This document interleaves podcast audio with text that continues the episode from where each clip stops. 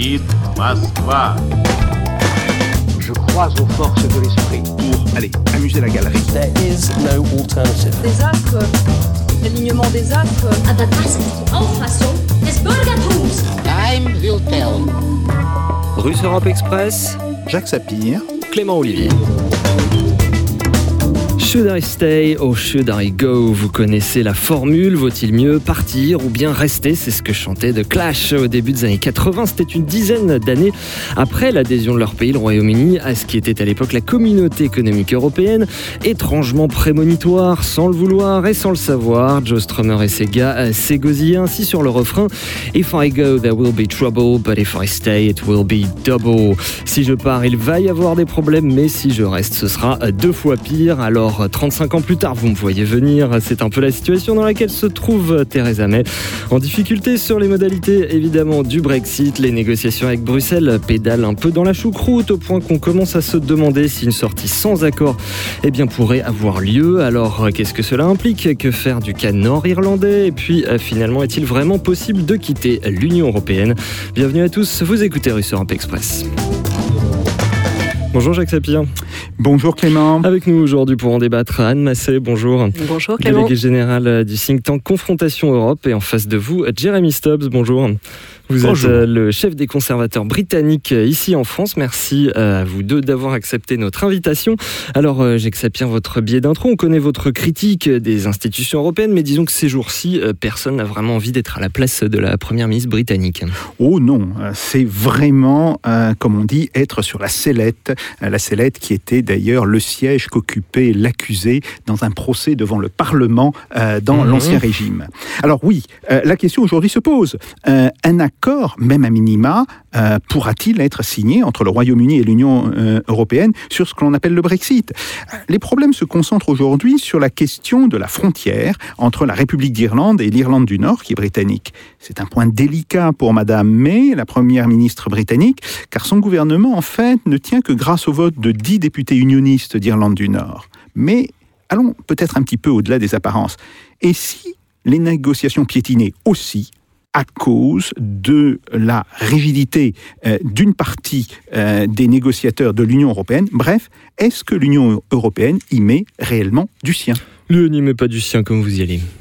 alors oui, euh, on le sait, si vous voulez, c'est une connaissance euh, assez ouverte, euh, qu'il y a des responsables de l'UE, pas tous, mais il y en a, qui ne se sont pas cachés pour dire qu'il faut faire payer aux Britanniques leur audace de vouloir quitter l'Union européenne. Euh, cela en dit long sur la mentalité qui sévit à Bruxelles. Très clairement, la volonté euh, démocratique du peuple britannique ne semble pas compter pour ses dirigeants. D'ailleurs, on en a aujourd'hui un autre exemple avec le rejet euh, du budget italien par la Commission européenne. Donc, il est possible que le Brexit ait lieu sans accord. Alors, on nous prédit à ce moment-là une forme d'apocalypse. Euh, les Français devraient faire la queue devant les consulats britanniques pour obtenir des visas. Les avions ne pourraient plus ni atterrir ni décoller. Bref, à ce tableau, il ne manque que les pluies de sang et les invasions de sauterelles.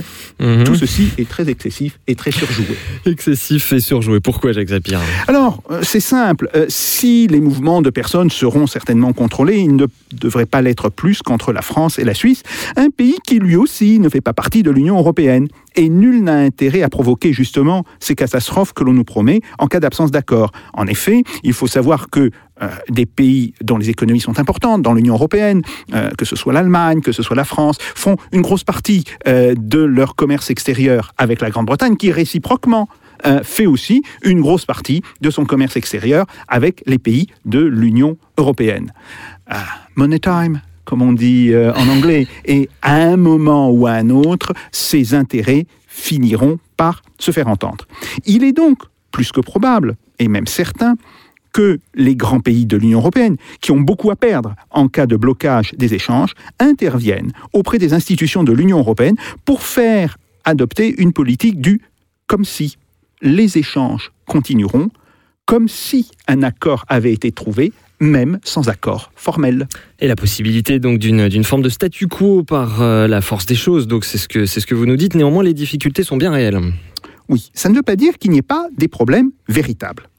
Quel sera en particulier le futur de la place financière de Londres? Une partie du problème, d'ailleurs, est liée à la réglementation européenne, ce que l'on appelle le passporting, qui interconnectait les différents marchés et surtout les différentes institutions, euh, les banques, euh, les sociétés d'assurance, etc. Il est clair que cela ne sera plus le cas. Pour autant, les marchés financiers ne seront pas déconnectés. Il n'y a d'ailleurs pas d'accord du type passporting entre euh, les pays de l'Union européenne et Wall Street, entre les pays de l'Union européenne et la place de Singapour, voire entre les pays de l'Union européenne et euh, les bourses chinoises. Et pourtant, on sait très bien que les transactions financières se font, et se font d'ailleurs euh, de manière tout à fait fluide, tout à fait normale, avec ces places financières. Donc, on peut penser que on finira aussi par trouver sur ce point toute une série d'accords, qu'ils soient formels ou informels. On parle aussi d'un coût important pour l'économie britannique. Effectivement, euh, il y a eu des études sur euh, ce point, mais ces, ces études sont très souvent très peu fiables et très nettement politiquement euh, orientées. Ce fut le cas par exemple, de l'étude qui avait été réalisée avant le référendum de 2016 euh, par euh, la Banque d'Angleterre. Une étude dont la Banque d'Angleterre elle-même a reconnu que les hypothèses avaient été volontairement euh, aggravées et que euh, il ne fallait pas conférer à cette étude plus d'importance qu'elle n'en avait. Les Britanniques ont appelé d'ailleurs tout ceci le fameux projet peur, le Project Fear, euh, dans la période qui avait précédé le référendum. En fait, s'il y a des avantages et des pertes, et il devrait y en avoir d'ailleurs, que ce soit euh, pour la Grande-Bretagne comme pour les pays de l'Union européenne, donc s'il devait y avoir des avantages et des pertes, il devrait être équilibré ou peu, s'en faut, même dans le domaine de la finance. Il n'est pas dit qu'il y aura un exode des spécialistes pour venir dans l'Union européenne. Euh, je pense en particulier à ceux qu'espèrent les responsables de la Bourse de Paris, voire les responsables de la Bourse de Francfort. Il me semble que leurs espérances sont très exagérées. Si certaines firmes financières, en effet, réduisent la voilure sur Londres, d'autres, au contraire, ont réalisé, depuis le vote de 2016, des investissements importants en Grande-Bretagne. Et alors au final, Jacques Sapir, le cœur de la question, euh, pour vous, il est donc euh, politique plutôt que purement économique. Oui, c'est une évidence. Le véritable problème se posera pour Madame Theresa May.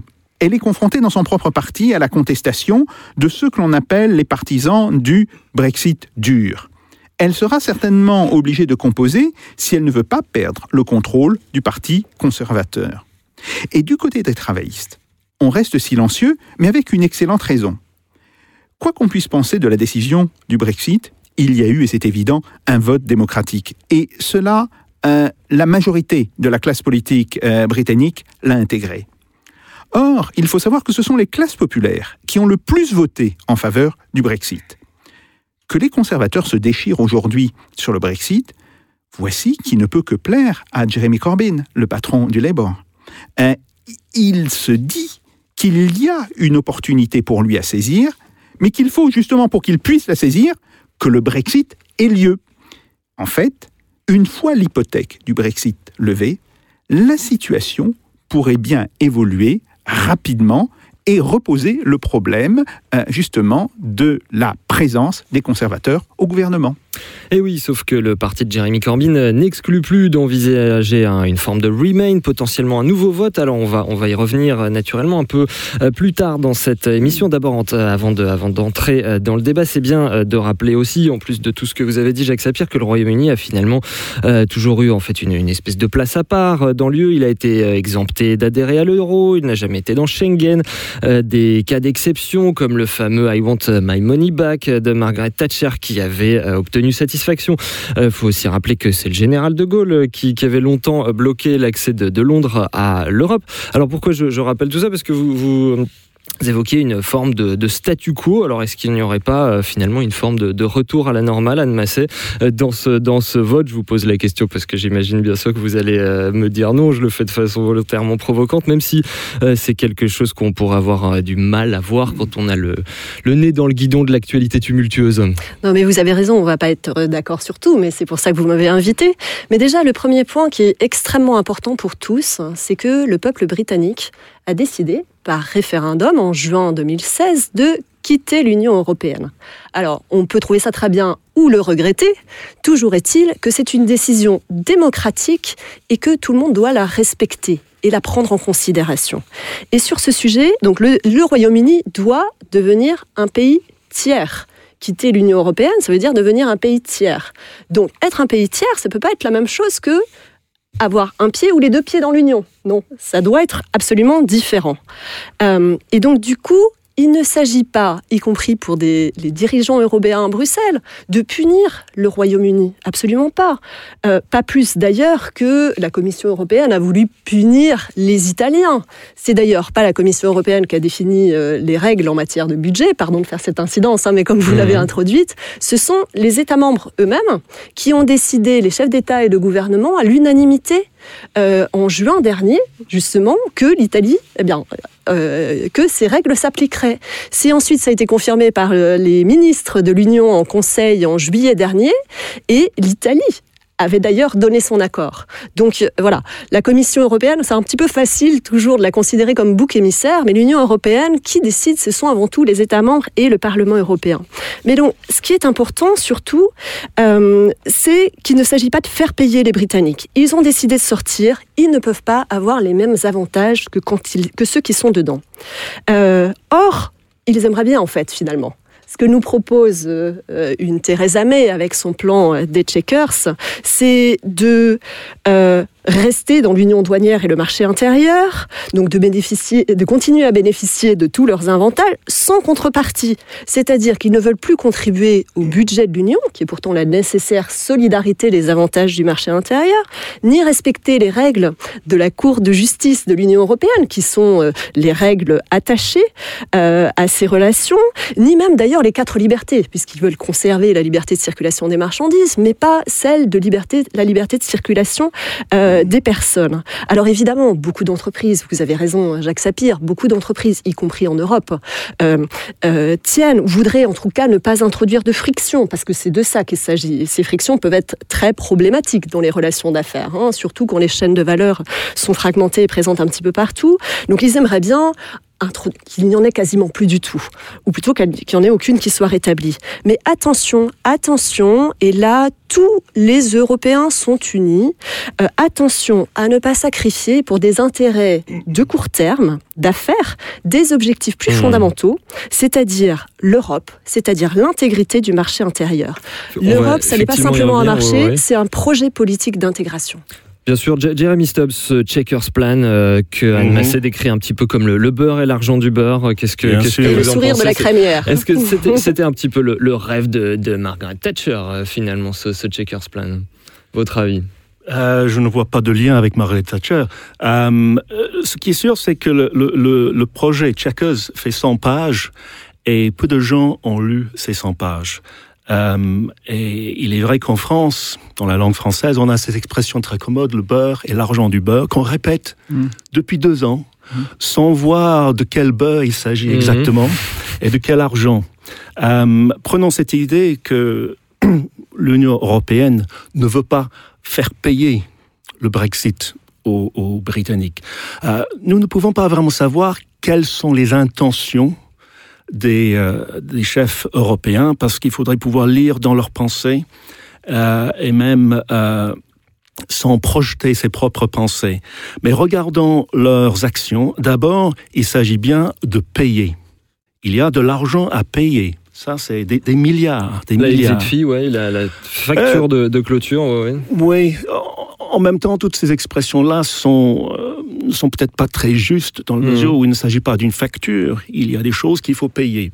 Et, et Londres l'a l'a reconnu. Mais C'est plus de 36 milliards euh, de livres, oui, ça fait. Plus de, Oh, beaucoup plus. Plus, plus Euh, de 40 milliards d'euros, oui. ouais, le, le- la question de tout ça, en fait, c'est l'ordre des négociations.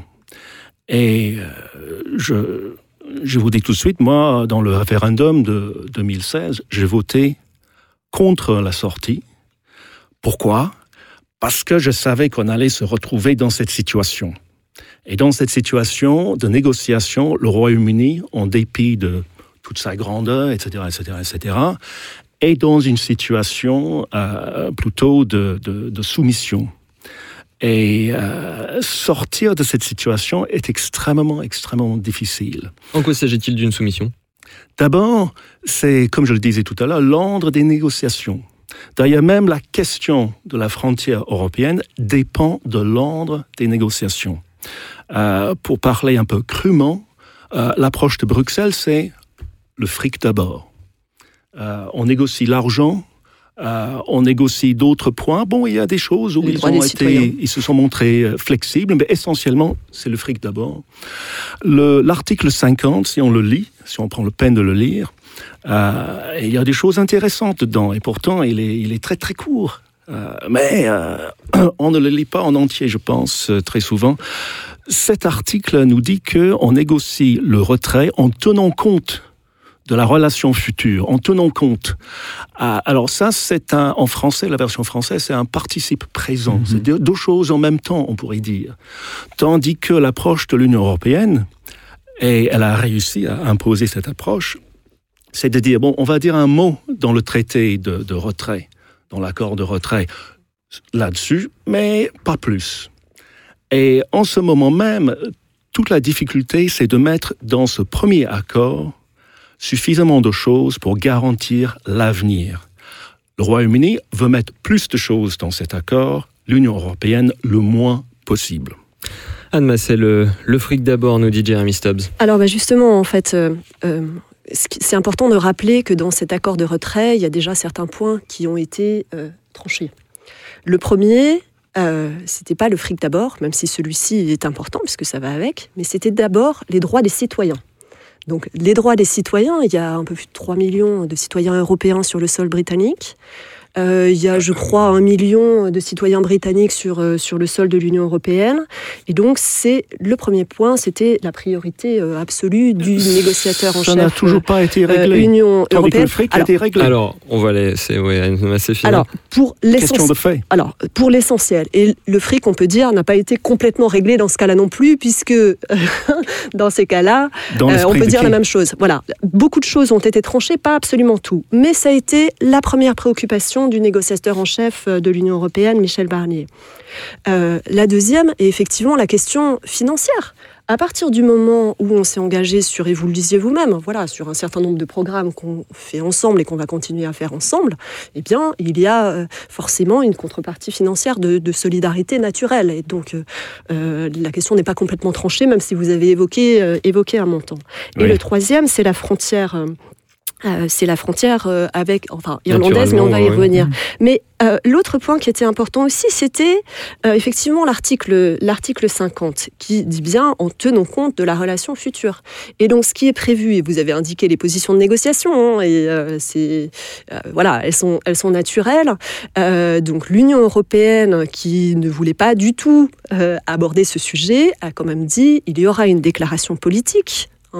Et ce serait de l'ordre d'une dizaine de pages. Le détail sera négocié donc dans un deuxième temps, donc une fois qu'on se sera mis d'accord sur euh, l'accord de retrait, donc euh, en 2019.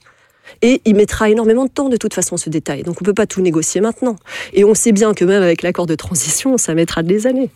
Jeremy Stubbs, voulez dire deux mots, et puis je voulais repasser la Euh, parole à Jacques Sapir après dans un instant. Si on regarde l'ordre historique des sujets traités, euh, je le répète, c'est bien, on a évoqué tous les sujets, mais c'était le fric d'abord. La question irlandaise est devenue importante il y a à peu près un an.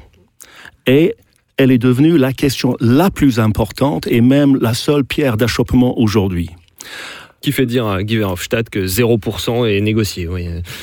Oui, Guy Verhofstadt, euh, c'est un brave homme, mais euh, je ne crois pas qu'il euh, qu'il ait une, une- une vision très très exacte des choses ici. Il y a beaucoup, il est vrai qu'il y a une beaucoup formule, de une formule forte, oui. Oui, le problème avec les formules fortes, c'est que nous sommes dans un paysage complexe où ces formules fortes n'ont aucune place. Mais il n'a pas, il a pas tort de Alors- dire que tant que rien n'est négocié, tant que tout n'est pas négocié, rien n'est négocié. Et on est quand même dans cette situation-là, même si. non, euh, je ne crois pas. on, je ne crois voilà, pas. Je ne on crois a pas. quand même beaucoup progressé à, Je disons, crois pas. 90%, mais ce qui reste est essentiel. Ou, ou bien, oui, vous avez l'air, vous, de nous dire que c'est une tautologie. Jacques Sapir. Alors, euh, moi, ce qui m'étonne, ou disons ça ne m'étonne pas réellement parce que euh, je sais malheureusement comment fonctionnent euh, les institutions européennes.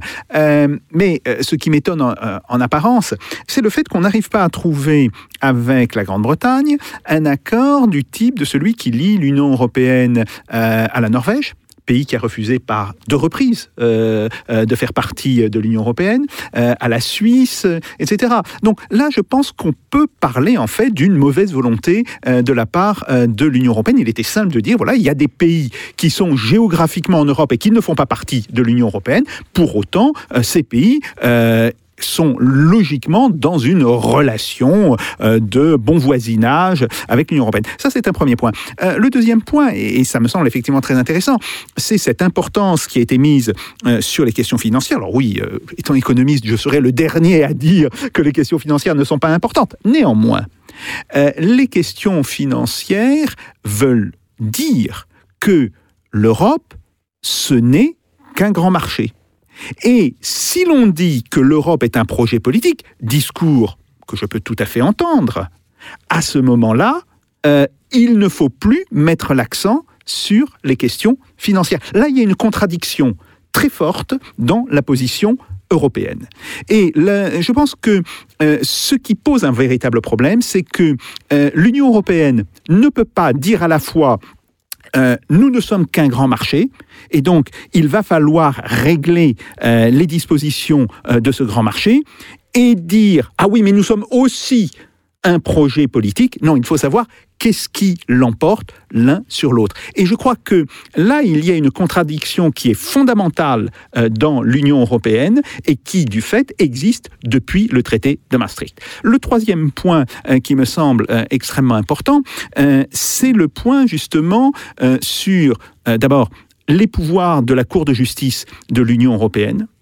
Est-ce que la Cour de justice de l'Union européenne peut avoir une compétence supérieure à la compétence euh, des différentes cours des États membres.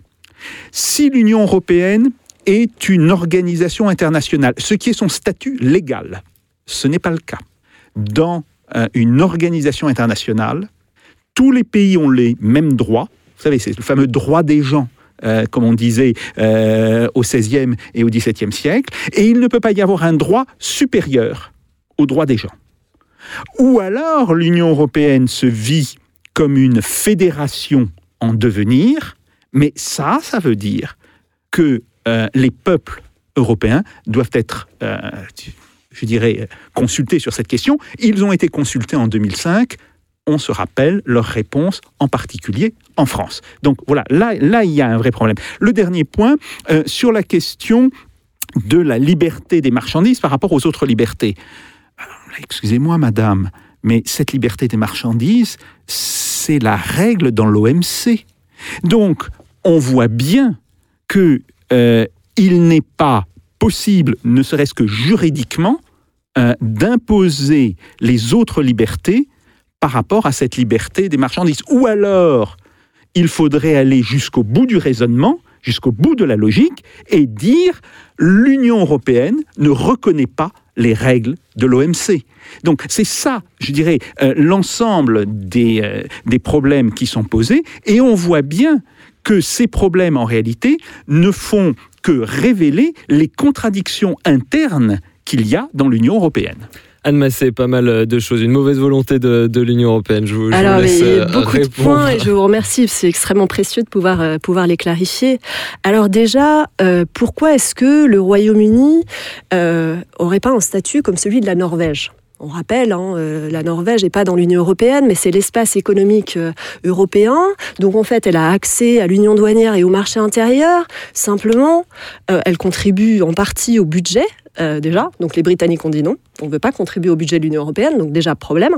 Et deuxième problème, pour lesquels les Britanniques ne veulent absolument pas, c'est que euh, ils veulent pouvoir avoir leur, le- leur mot à dire sur ces règles-là. Or, la Norvège n'a pas son mot à dire, elle l'a accepté euh, pour les règles de l'Union européenne. Donc en fait, ce sont la plupart des Britanniques, ou en tout cas le vote britannique, qui est interprété comme ne permettant pas vraiment une option Norvège ou même Norvège plus. C'est pas complètement exclu, mais enfin on voit bien qu'il y a des problèmes énormes. Premier élément. Deuxième élément, la question financière vous, vous, le disiez, hein, Jacques Sapir, euh, ne veut pas dire, et c'est ça qu'on traite d'abord, donc ça veut dire que l'Europe est un grand marché. Bon, alors déjà, c'est pas ce qu'on traite d'abord, mais la question financière n'est pas égale à marché privé. La question financière en Europe, c'est aussi un budget un budget, même s'il reste pas énorme, il est extrêmement important parce qu'il symbolise cette solidarité et donc cette volonté C'est vous-même vous qui tout à l'heure avez lié justement l'argent et euh, le marché. Mais, je, je n'ai pas reprendre vos Bien sûr, bien sûr, hein. c'est un, c'est un, euh, c'est un, euh, euh, comment dire, un triangle. Donc on a le marché intérieur, le budget, donc ça, c'est pas euh, autre chose, et la Cour de justice. Mais donc du coup, ça c'est important parce que ce, ce, budget commun, il représente une forme de solidarité. Et justement, c'est pas pour moi, c'est pas une contradiction de l'Union européenne, ou plutôt, ça, ça, on, on, touche à l'origine de l'Union et des pères fondateurs qui ont voulu justement, par l'intégration, par des solidarités de production concrètes, Hein, très concrètes, donc interdépendance y compris économique en mettant en commun ou autre, finalement, ne plus jamais rediviser les frontières, ne plus jamais se faire la guerre. Donc oui, les deux sont extrêmement imbriqués et c'est ça qui fait d'ailleurs toute une partie euh, euh, de, de, beauté, euh, à mon sens, du, du projet Alors. européen. Et pardon, il y, a encore, il y avait encore beaucoup, beaucoup d'autres éléments, mais je vais essayer de faire rapidement. On, on connaît un peu la, la, le principe qui est celui de la primauté du droit de l'Union européenne sur le droit national, qui a été posé par la de, cette même Cour de l'Union européenne. Rappelez simplement que ce droit, il n'est pas imposé, mais décidé par les États membres eux-mêmes et le Parlement européen. Mais ce qui compte surtout, c'est quoi? C'est que même si ce principe a été posé et encore valable en droit communautaire, eh bien, un certain nombre d'États, même au sein de l'Union européenne, je pense à l'Allemagne, mais il y en a d'autres aussi, ont décidé que, en tout cas, la loi fondamentale allemande, donc la Constitution, euh, primait malgré tout. Et donc ça, c'est un élément important parce que au sein de l'Union, même si c'est un projet de coopération et même d'intégration, eh bien, il est extrêmement important d'être unis, mais dans la diversité. Donc ça, c'était le premier point. Le deuxième, euh, vous euh, disiez, mais comment se fait-il du coup que pour la liberté de circulation des marchandises, eh bien, euh, on ne veuille plus la respecter alors que c'est la règle de base de l'OMC En fait, ce qui se passe, c'est que c'est effectivement la règle de base de l'OMC. Simplement, on s'est rendu compte que les obstacles, ils sont pas que de, na de nature euh, droit de douane ou restriction quantitative, ils sont aussi de nature réglementaire. Et c'est ça, en fait, que le marché intérieur a réussi progressivement, et encore pas complètement, très très loin de là, à lever. Et en fait, donc c'est toute cette nature réglementaire que les règles de l'ONC ne règlent pas, et qui pourtant sont extrêmement mmh. précieuses. Alors, il y a toute une série d'autres accords qui font partie de l'OMC qui néanmoins s'attaquent à, à, ces règles. C'était une chose. Et je voudrais, pour nos auditeurs, préciser oui. que euh, ce que Madame, euh, en fait, ce à quoi Madame faisait allusion, c'est la fameuse décision de la Cour de Karlsruhe de 2009 qui, pré qui euh, dit explicitement qu'il n'y a pas de peuple européen, il n'y a que des peuples en Europe.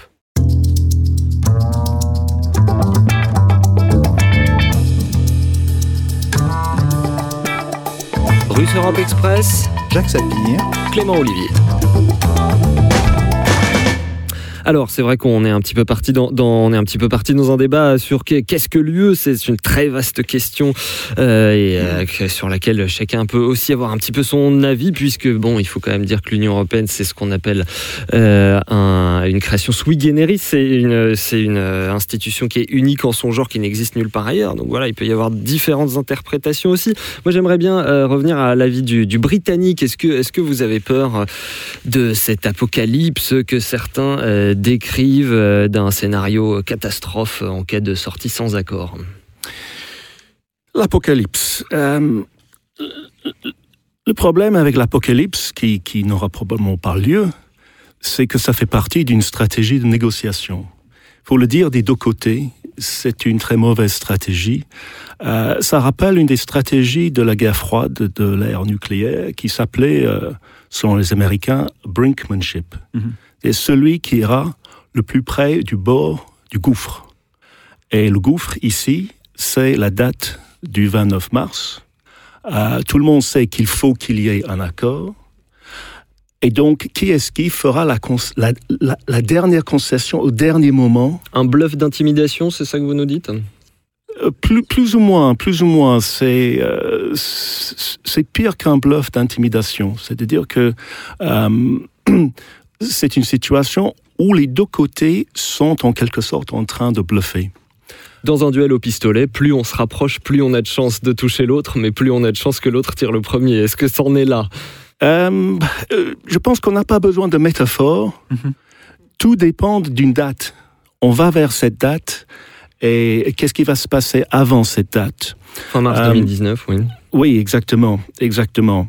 Euh, de toute façon, si on lit l'article 50, on voit que si les deux côtés sont d'accord, on peut prolonger la date de sortie si on veut. Donc l'apocalypse n'est pas obligatoire, loin de là. C'est ce qui a là. été proposé de, euh, aussi de, de prolonger la période transitoire. Oui. Non, non, ça c'est autre chose. Il faut savoir C'est distinguer. effectivement autre chose, mais ça fait Euh, partie de la, de les même deux logique. choses sont complètement différentes et euh, cette, différence est importante. C'est-à-dire que euh, quoi qu'il arrive quant au- à la période transitoire, euh, certaines choses ont été décidées le, le 29 mars. Mhm. Alors la question c'est de savoir ce qui sera décidé le 29 mars. Parce que si rien n'est décidé le 29 mars, il n'y aura pas de période de transition. Ce sera euh, exclu. Par définition. Par dé- exactement, par définition. Donc, euh, ça, c'est le premier problème avec l'apocalypse. Et euh, on assiste à des rodomontades des deux côtés. Il faut dire que quand on regarde le comportement des leaders européens, on voit certains phénomènes comme à Salzbourg qui confirment bien le témoignage de Yanis Varoufakis, l'ancien ministre des Finances euh, grec, euh, qui, il faut le dire, il n'est pas de ma famille politique, mais son témoignage est très convaincant quant à l'intransigeance et l'autoritarisme au moins de certains leaders et de certains membres de la Commission. Euh, et on, voit bien que Theresa May elle a commis des erreurs elle-même en s'identifiant trop personnellement à ses propositions. Parce que c'est l'occasion en, en or pour les autres de l'humilier personnellement, comme à Salzbourg, comme d'ailleurs à d'autres moments. Et euh, Actuellement, c'est vrai qu'elle ne satisfait personne. Dans toutes les formations politiques, il y a à peu près personne qui, qui, qui est content de, de... Ça, c'est un jeu politique britannique ça, aussi. Ça, c'est un autre, ça, c'est un autre, un Mhm. autre problème, encore une fois. Theresa May, dans ses relations avec l'Union européenne, se fait régulièrement humilier. D'accord, elle a cherché un peu, je l'admets, mais la, la- la- la tendance européenne, elle est bien là, elle est bien dessinée. C'est évidemment parce qu'elle se fait humilier qu'à la maison, euh, elle, est, elle est- elle est mal vue.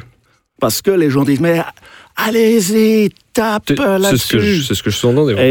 Et, mais ça, c'est un autre problème. Mhm. On n'aurait pas tellement ce problème-là si on avait des négociations vraiment euh, raisonnables, dignes, entre gens civilisés, en quelque sorte. Est-ce que vous avez l'impression, euh, néanmoins, que les, que les Britanniques font toutes les concessions et pas les Européens? Disons que euh, l'attitude de l'Union européenne, euh, elle a quelque chose de divin. On disait autrefois, l'homme propose, Dieu dispose. Donc l'attitude dans la négociation de l'Union européenne a toujours été apportez vos propositions, on les regardera de près, et puis on les laissera tomber dans la poubelle. Sauf peut-être certaines qui nous conviennent. Donc ça a toujours été à la Grande-Bretagne, au Royaume-Uni, d'apporter des propositions. Et plus on apportait des propositions, plus certains leaders ont dit Mais ils ne savent pas ce qu'ils veulent. Ils ne savent pas ce qu'ils veulent. Au contraire, ils savent ce qu'ils veulent. Le problème, c'est qu'ils ne peuvent pas avoir tout ce qu'ils veulent. Et euh, si on avait un vrai dialogue, il y a eu des moments de vrai dialogue, je ne le nie pas, hein, c'est pas euh, très tranché.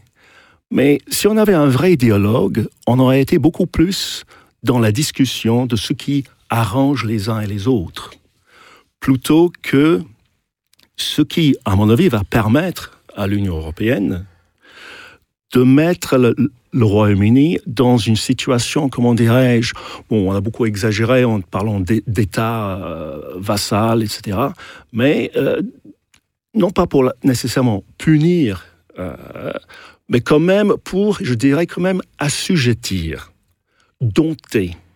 Il faut dompter le rebelle, il faut l'encadrer.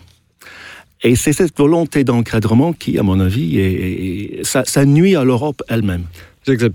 Oui, euh, et, et- et ça, je pense que euh, vous avez posé de manière extrêmement claire un- une question euh, qui est d'une très très très grande importance.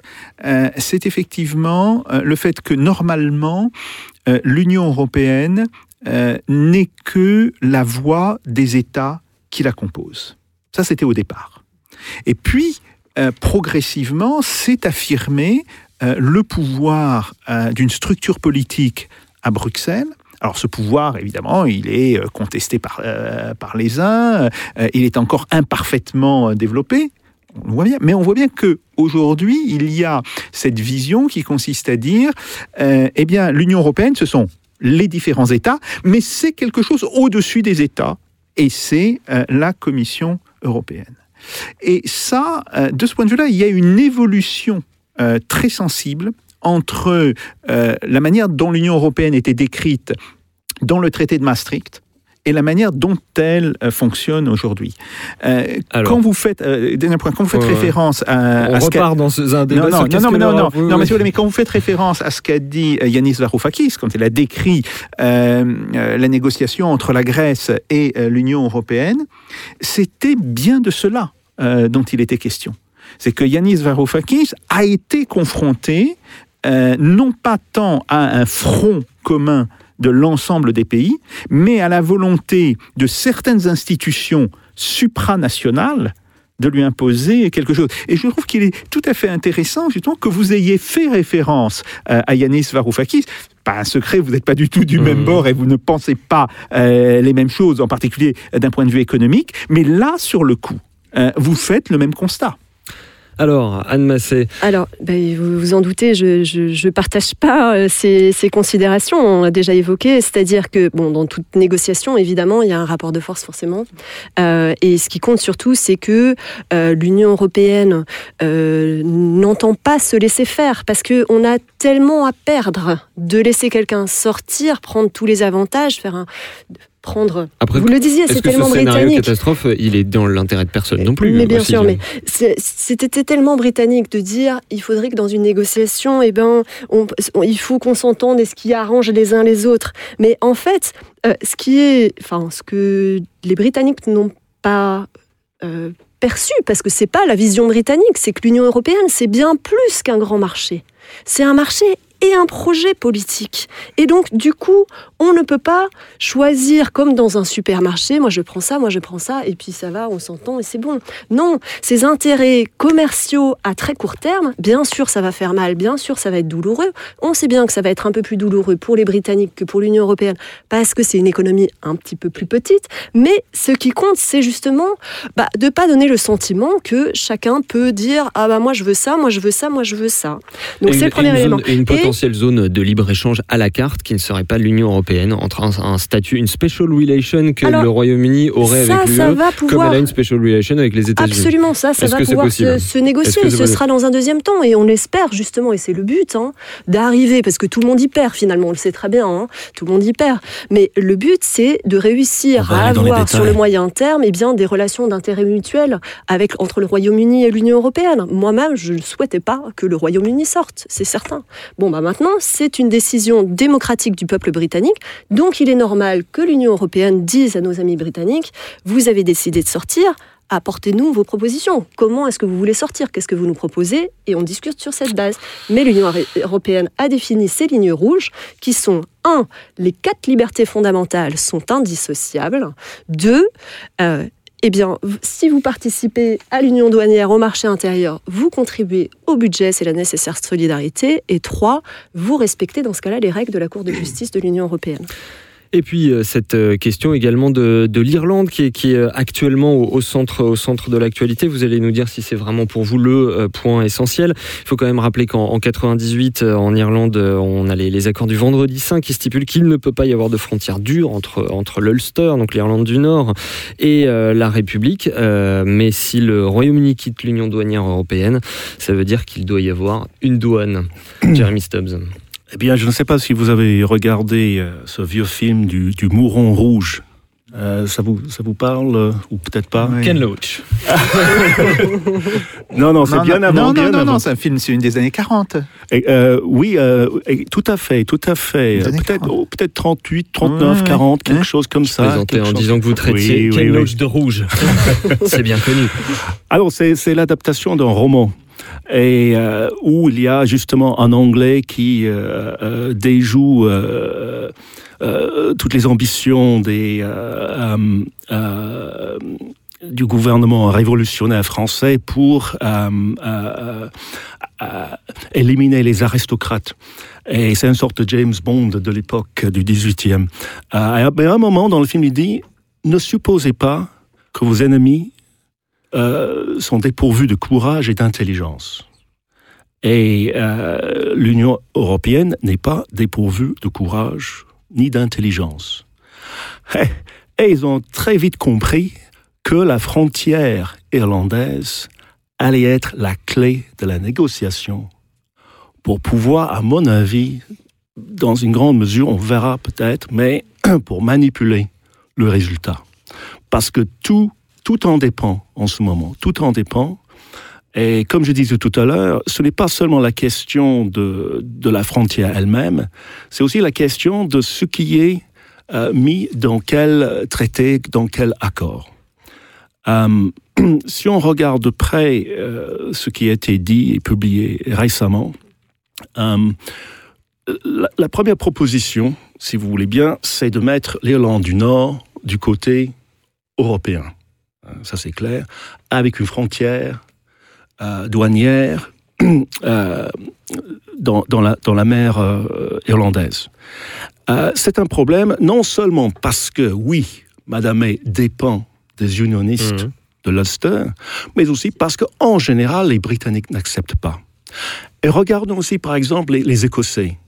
Si on permet à l'Irlande du Nord de rester à la fois dans l'union douanière et le marché unique, ce qui est vraiment proposé, eh bien l'Irlande euh, va être suivie par l'Écosse. Les Écossais, les nationalistes vont dire, eh bien nous Ils ont aussi. voté massivement contre le Brexit. ouais, ouais. Voilà. Et donc, euh, c'est un très grand problème. Ce n'est pas seulement un détail, il ne s'agit pas uniquement d'un vote au Parlement. C'est un principe de base. D'unité territoriale, bien sûr. Oui, et donc la proposition de Madame May, c'est de, pendant un certain temps, de mettre tout le Royaume-Uni dans cette union douanière. Le problème, c'est qu'il faut mettre aussi toute l'Union, euh, tout le Royaume-Uni, dans le marché unique ou dans certains aspects du marché unique. C'est curieux parce que on se rapproche quand même de Checkers. Ben voilà. Bien sûr, bien C'est- sûr. c'est- C'est curieux. En même temps, on revient au beurre et à l'argent du beurre. Parce que le beurre, ça coûte de l'argent. Mhm. Euh, le premier point ici, c'est que, en fait, l'Union européenne va elle-même suggérer que sur certains produits, sur certains marchés, on va rester intégré pendant un certain temps. Donc, il va y avoir à la fin cette collaboration. On aurait pu commencer comme ça. Le problème, c'est qu'on finit comme ça à la, à la 11e heure. Donc, vous voyez, c'est ça le problème avec l'ordre des négociations. Et un, Oui, et un statut euh, spécial pour l'Irlande du Nord. Il faut rappeler qu'elle en a quand même déjà un qui est assez spécial au sein du Royaume-Uni. Les, euh, citoyens nord-irlandais, peuvent avoir euh, la double nationalité avec la République. Ça, c'est à leur choix. C'est généralement les gens, évidemment, de sensibilité républicaine ou de famille catholique qui le font. Pour des Français jacobins que nous sommes, c'est quelque chose d'absolument inconcevable. C'est comme si, je sais pas, dans l'entre-deux-guerres, les Alsaciens pouvaient être aussi allemands. Enfin, elle a déjà un statut spécial. Est-ce que, est-ce que, vous, seriez prêt, vous, Britannique, à lui donner un statut spécial euh, par, rapport à l'Union européenne? Euh, le problème, là, tout de suite, c'est que la majorité des euh, Nord-Irlandais ne veulent pas de ce statut. C'est ça le problème. Ça a toujours été le problème de l'Irlande. Donc, euh, on va voir des choses dans les mois à venir, dans les semaines à venir. Et euh, euh, à ce moment-là, notre discussion aurait été, dans une certaine mesure, euh, comme on dit, académique. En même temps, si on revient, parce que je pense que ce qui a été dit sur l'Europe en général, sur l'idée de l'Europe, c'est quand même important ici, parce que le cas du Brexit focalise tous les avantages, tous les désavantages de, de, l'Union européenne. Euh, et euh, on a entendu parler des pères fondateurs, et je pense que oui, il faut respecter les pères fondateurs. Euh, en même temps, il y a longtemps maintenant, les pères fondateurs, tout a changé. Et le jour du référendum, en 2016, euh, j'étais avec euh, David Howell, Lord Howell, ancien ministre et spécialiste de l'énergie. Et, aujourd'hui, grand spécialiste des affaires étrangères et du Commonwealth.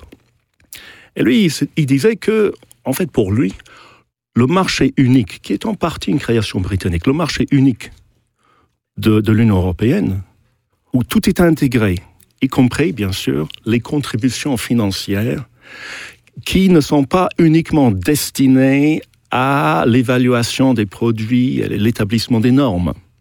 Tout est intégré.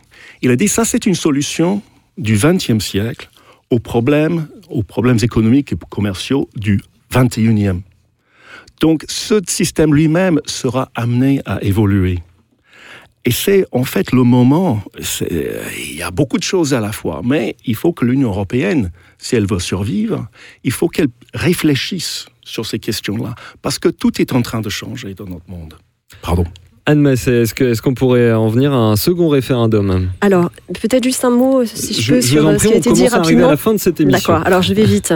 Euh, je voulais dire euh, de la même façon que vous disiez, euh, euh, Jeremy euh, Stubbs, qu'il qu'il fallait pas sous-estimer l'intelligence des Européens, même chose, il faut pas sous-estimer l'intelligence des Britanniques, et on le voit bien avec le projet de Theresa May, qui nous ramène un peu de checkers avec, avec ce projet-là. Mais vous disiez, et ça c'est important, on aurait pu avoir cette coopération, cette belle coopération euh, tout de suite.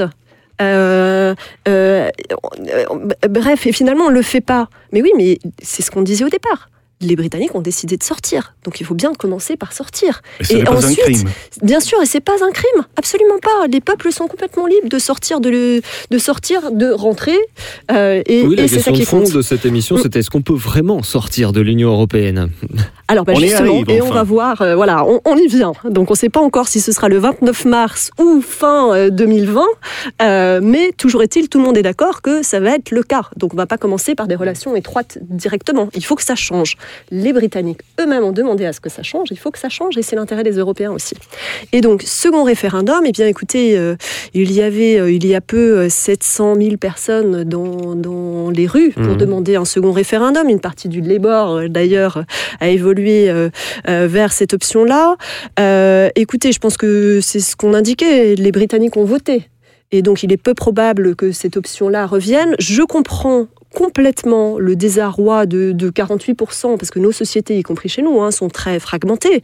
Le désarroi des 48% qui souhaitaient rentrer et qui trouvent que c'est pas normal que sur euh, une décision probablement politicienne du Parti conservateur qui voulait euh, bah, conserver euh, le pouvoir, eh bien, de telles décisions aussi importantes soient prises. Mais toujours est-il, on en est là.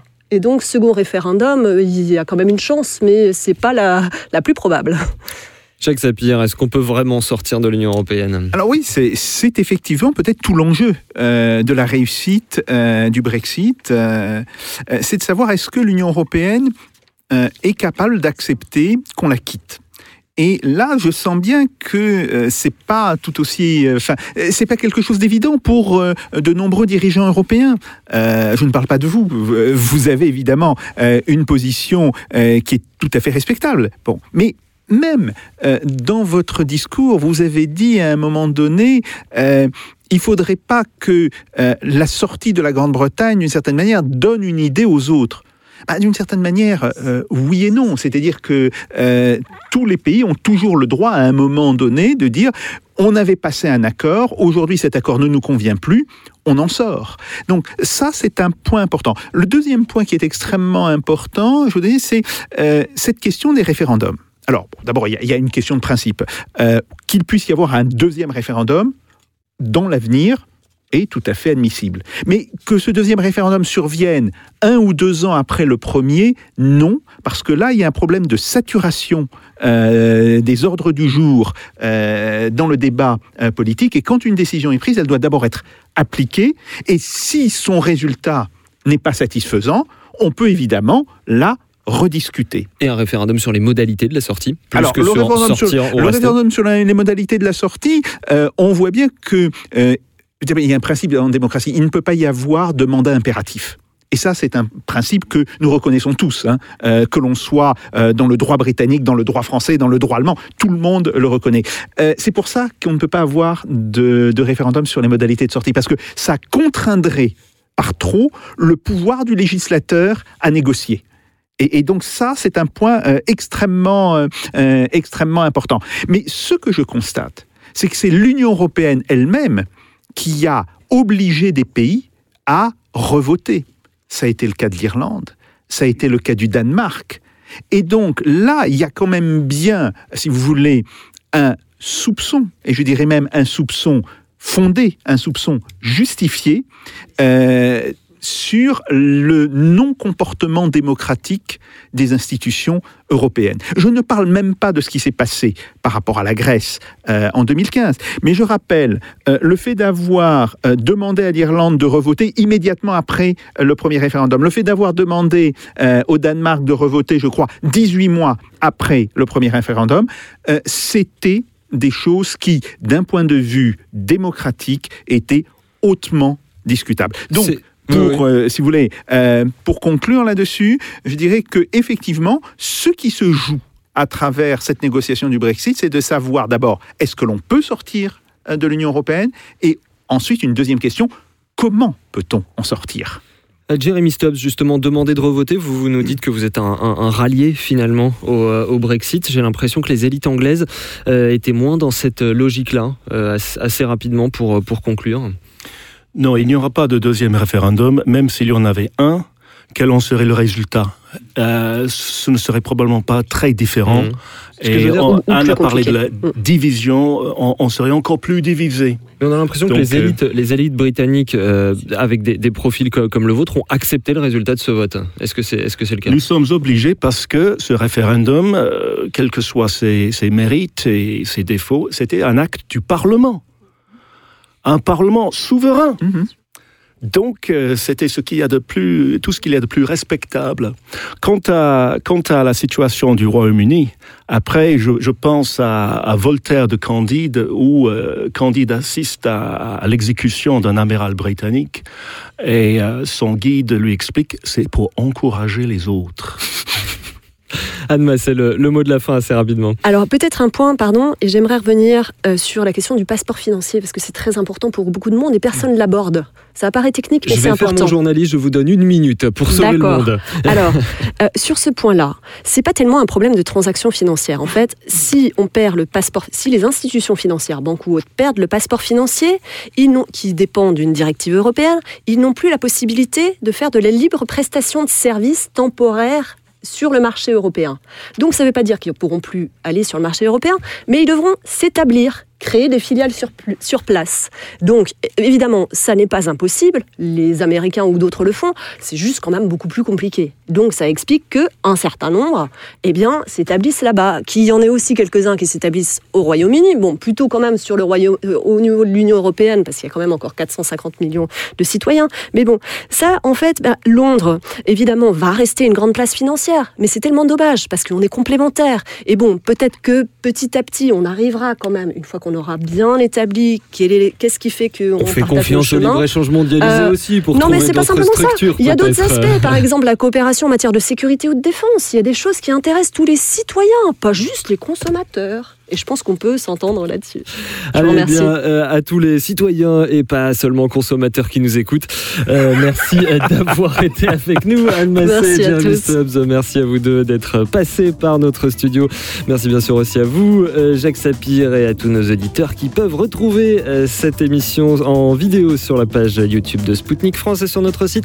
Vous connaissez l'adresse fr.spoutniknews.com. Un numéro préparé avec l'aide précieuse de Jean-Baptiste Mendes à la technique Pipo Picci. Thibaut Piquin vous donne rendez-vous au prochain épisode de Russe Europe Express avec Jacques Sapir. En attendant, faites pas vos Jacques. Salut à tous.